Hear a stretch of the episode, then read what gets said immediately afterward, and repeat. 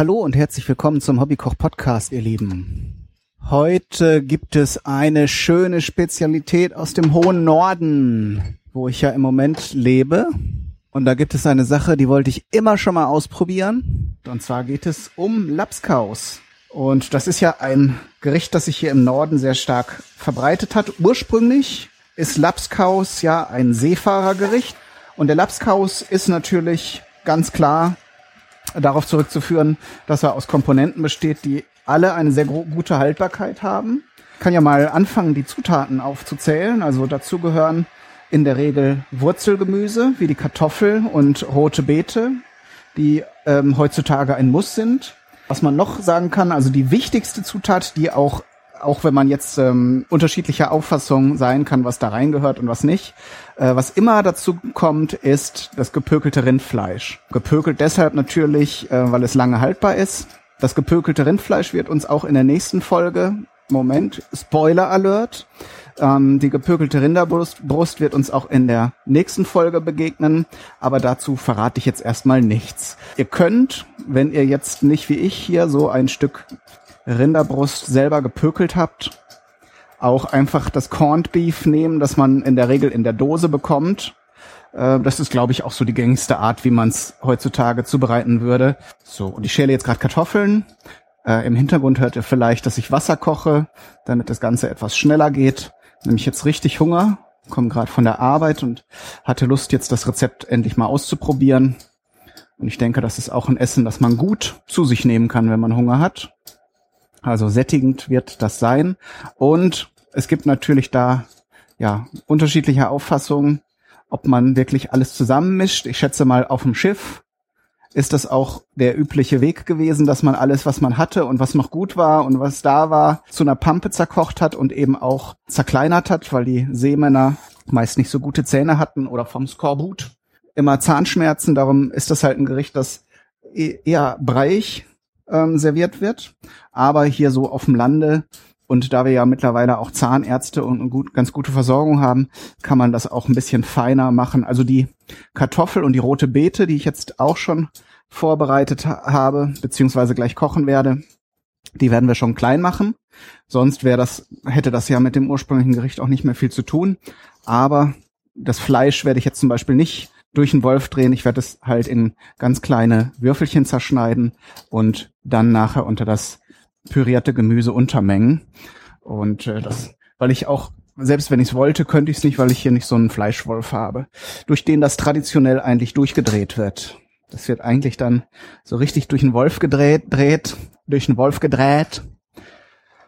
Und äh, das kann ich einfach nicht leisten.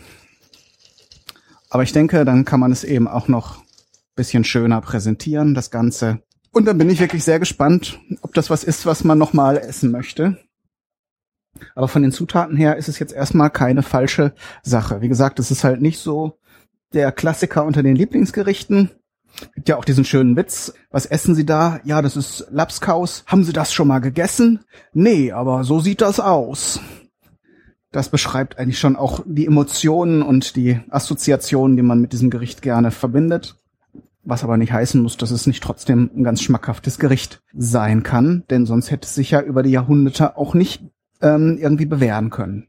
Ich bin jetzt dabei, das Fleisch hier in kleine Würfelchen zu schneiden. Das wird natürlich dann nachher nochmal erwärmt.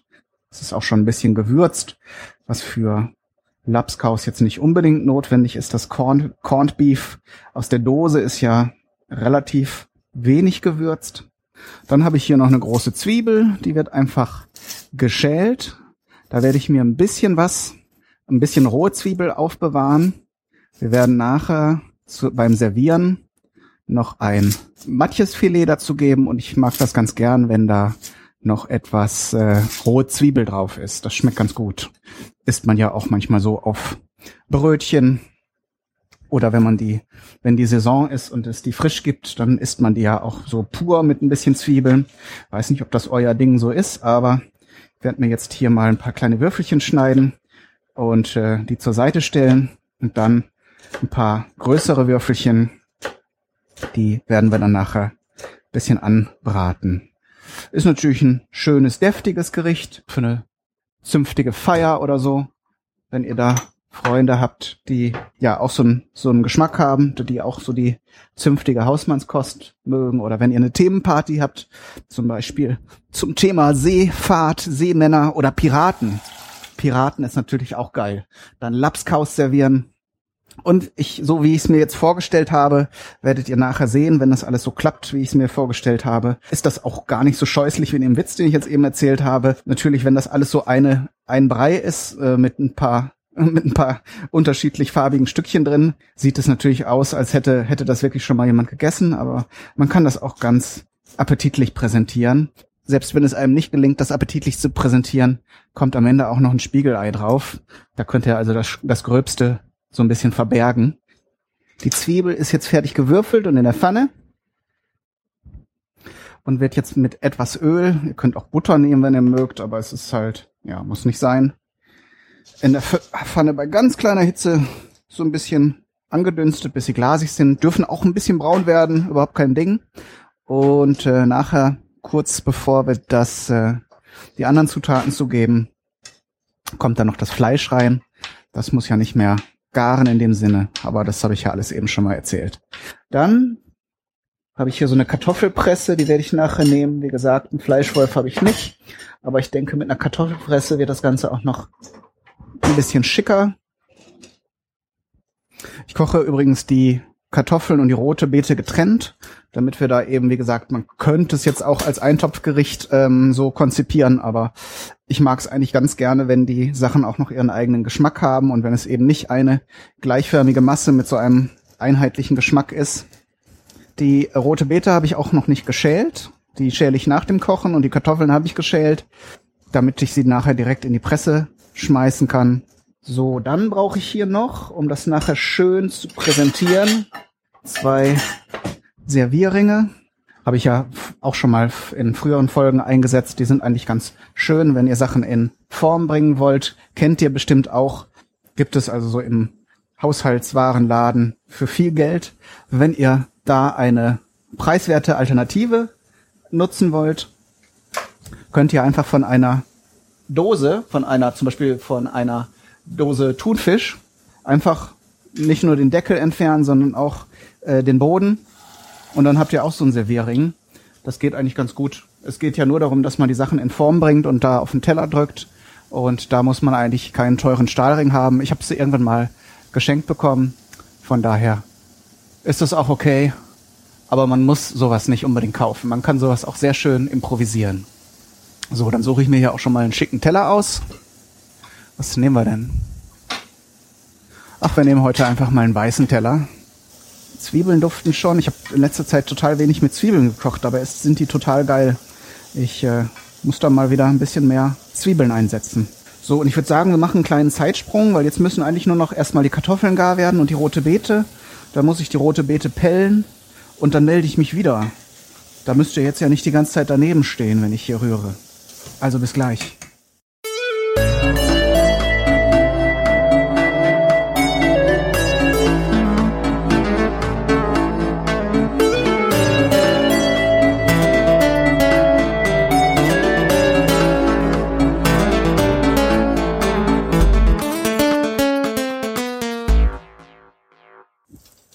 So, da sind wir wieder.